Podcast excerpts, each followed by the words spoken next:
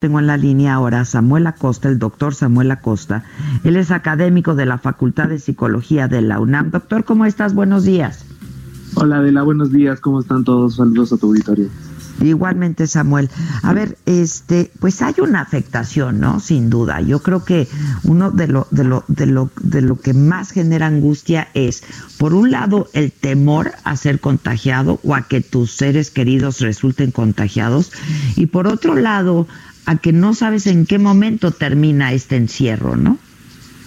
Claro, sí, este, pensando en que primero que nada esta es una situación que pues la gente tiene que saber que tiene ciertas características de normalidad, es decir, dentro de toda esta normalidad que estamos viviendo, hay cosas que van a ser esperadas, como tú lo mencionabas, de pronto uno mismo se descubre transitando en emociones dentro de una misma hora y que estas emociones pues son naturales, digo, esta situación para nada eh, pues fue prevista de, alguna forma, si eh, lo vimos venir de, de alguna forma, pero pues eh, creo que pocas veces te atreves como a saber qué impacto va a tener en tu vida hasta que no estás ya en esa situación, ¿no?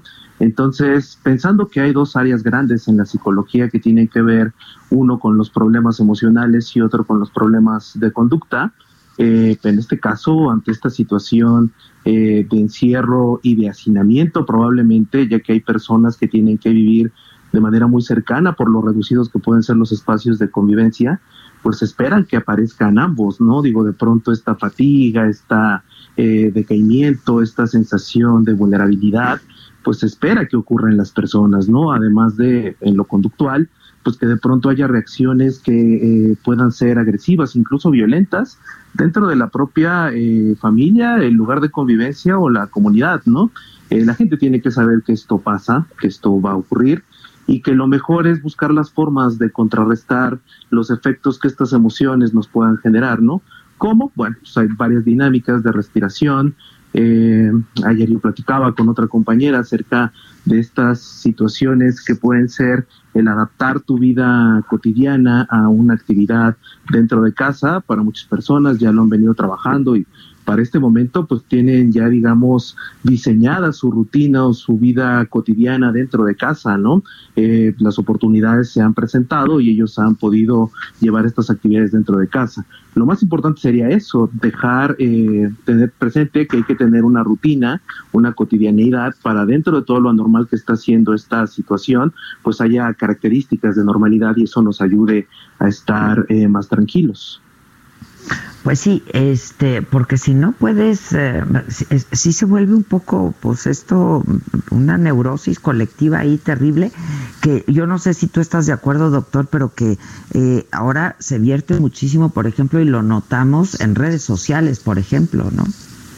Claro, sí, digo, de pronto uno tiene que también controlar eso, ¿no? La información que uno, a la que uno tiene acceso, de pronto, pues esta eh, posibilidad de acceder prácticamente en cualquier momento a una red social o un dispositivo electrónico, pues de pronto te puedes invadir de información que lo único que te va generando cada vez es más angustia, más ansiedad y eso no ayuda, ¿no? Digo, definitivamente es una situación difícil, es una situación complicada, pero dentro de lo que cabe hay que buscar tener la información que sea veraz, oportuna y que esta información no sobrepase lo que uno mismo pueda controlar, ¿no? Eh, digamos que en este sentido uno con eso mismo de ir regulando sus tiempos dentro de casa puede destinarle un tiempo a, a nutrirse de información, pero el resto del día uno tendría que estar enfocado en tener actividades físicas dentro de casa, en hacer tareas propias del hogar, en realizar actividades productivas para sus trabajos, es decir, tener una, digamos, eh, espacio para cada área de vida dentro de la propia casa.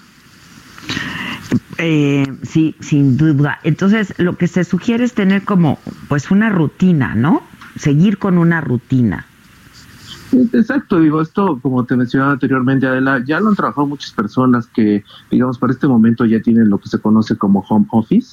Y entonces ellos, los que siempre han visto y han recomendado, digo, más allá de esta situación actual, es que, por ejemplo, el hecho de permanecer uno todo el día en pijama y, y no hacer eh, pues esfuerzos por arreglarse aunque no se vaya a salir, pues finalmente genera una, un, deterioro luego en la actividad que uno quiere realizar en lo laboral, ¿no?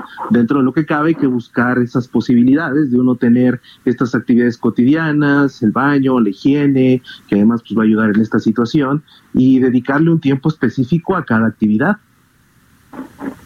Este, justo ayer estaba yo platicando con mis hijos de eso, ¿no? Porque uno de mis hijos dice que a él sí le, le, le, gusta hacer el home office y que debería de implementarse en muy buena medida después de esto.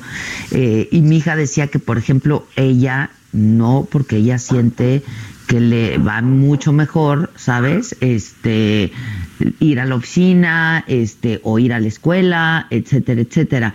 Pero también es un asunto de hábitos, ¿no? Yo creo también este y, ajá. Eh, finalmente, pues todos tenemos características diferentes, ¿no? Hay personas que, por ejemplo, en estas actividades del trabajo o de la escuela, pues les viene mejor una u otra forma. Digo, finalmente lo que estamos atravesando, pues es una situación eh, que no es voluntaria, ¿no? No es que nosotros queramos estar, digamos, de manera voluntaria decidiendo por cuál es una contingencia y tenemos que ver cuáles son las mejores estrategias. Cada uno tendrá pues aquellas que le resulten más benéficas y que las iremos aprendiendo, porque pues bueno, esto no, no tenemos tanto la certeza de cuándo va a durar, pero que indudablemente el destinar tiempos para cada actividad ayuda. Es que eso también es otra, ¿no? Que no sabemos cuándo va a terminar, porque pues de pronto te dicen, bueno, va a durar tanto y dices, pero la incertidumbre genera mucha ansiedad. Así es, digo, la incertidumbre, digamos, para la psicología es una de las cuestiones más difíciles de poder trabajar, ¿no? Eh, de pronto yo me dedico a la práctica clínica y pues también eh, en este trabajo con los pacientes a veces si no se tiene la certeza de lo que viene después, pues eso puede generar N cantidad de posibilidades que lejos de ayudar a contener la ansiedad, pues la disparan más, ¿no? Es por eso que, digamos, en este escenario donde pues no tenemos mucha certeza de qué es lo que viene, pues lo mejor es, eh, como lo hemos venido mencionando, destinar un tiempo para cada actividad, no saturarnos de información que solo genera más ansiedad, tener este, actividades propias dentro de casa que nos ayuden a pues estar pensando en otras cosas y demás y hacer lo más sana posible la convivencia dentro de, este, de estos espacios que uno tiene. Este, y para manejar también la ansiedad, ¿qué, qué, qué sugieres, doctor? Eh, hay muchas técnicas, digo, de pronto los especialistas las han definido en diferentes áreas, por ejemplo, en el caso de niños, pues se ha visto que pues la actividad física, pues en cierta forma ayuda, ¿no? A contener mm. la ansiedad. Este, es difícil cuando son espacios reducidos, pero por ejemplo, en, en terapia a veces se trabaja con niños estas conductas como de aprieta duro como piedra, y ahora blandito como gelatina. Y de pronto eso los ayuda a distensarse cuando están presentando muy altos niveles de ansiedad, ¿no? En el caso de adolescentes, a veces lo que se usa más es la imaginería, es decir, de pronto en estos procesos de escuchar con una melodía relajada, tranquila, ir, ir pensando en lugares agradables, en pensamientos que generen algo positivo, ¿no? Y en el caso de adultos hay varias técnicas de respiración, ¿no? Estas pues, han ocupado mucho históricamente en la terapia cognitivo-conductual y lo que se hace es tener respiraciones profundas, guardar el aire durante algunos segundos y después soltar. Esto incluso algunos lo ocupan en estos ataques de pánico que, eh, como tú platicabas, pues son eventos que son eh, sumamente desesperantes para quienes lo viven, pero que sin duda el hecho de aprender a respirar nos ayuda a bajar esos niveles de ansiedad. Otro, pues por sí mismo, como mencionamos en niños, pues en adolescentes y adultos también es la actividad física. Aunque sean espacios reducidos, tener una actividad física, tener una con esta actividad física, ejercicios, pues ayudará mucho a bajar la ansiedad. Ahora, hay, hay una buena dosis de dolor y de tristeza, ¿no? Por la separación también. Este, yo decía al principio de esta, de esta transmisión que la las nuevas tecnologías nos ayudan, este, porque esta, pues digamos que es una pandemia en época digital, ¿no? De la época digital. Este, pero a mí, por ejemplo, pienso mucho en la gente que vive sola, que no está viendo a sus hijos, que no está viendo a sus nietos. ¿Me explicó? Sí. Sí, digo, yo también lo pensaba, pues recordando lo que ocurrió en 2009, que pues ahí también fue una época en la cual pues muchos tuvimos que estar aislados de alguna u otra manera, no existía. Eh, yo recordaba de pronto estas boom en las redes sociales y ahora pues hay una mayor eh, disponibilidad de estos eh, aparatos, ¿no? La verdad yo no creo que pues perjudique siempre que sean bien ocupados y creo que aquí pueden ser un recurso para Son una gran herramienta, claro. Exactamente, para no sentir esa esa soledad que tú platicas, que indudablemente pues muchos al estar en otras ciudades o distantes de sus familiares, pues seguramente se puede presentar más ansiedad, incluso depresión.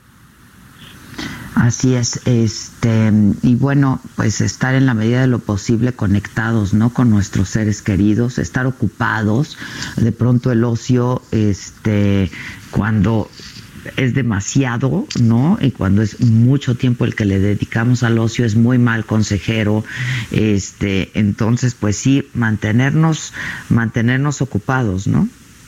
Así es, digo, finalmente creo que esto también es una de las ventajas de, de, este boom en lo electrónico, porque hay muchos materiales que pueden resultar del interés. Cada persona puede tener intereses diferentes y pues en las redes sociales uno puede encontrar a veces material tanto para entretenerse o para informarse o para seguirse formando incluso en algunas áreas, ¿no? Hay que echar mano hoy en día de todos esos recursos que se tienen para generar estos espacios y pues que uno no, no esté como tú dices en el ocio instalado y pues de pronto divagando en cosas que es muy probable que no ocurran. Decía un profesor de la facultad en algún momento, cuando yo todavía era estudiante, eh, hay que entender que la ansiedad, por más que se sienta, de todas formas hay cosas que van a pasar, ¿no?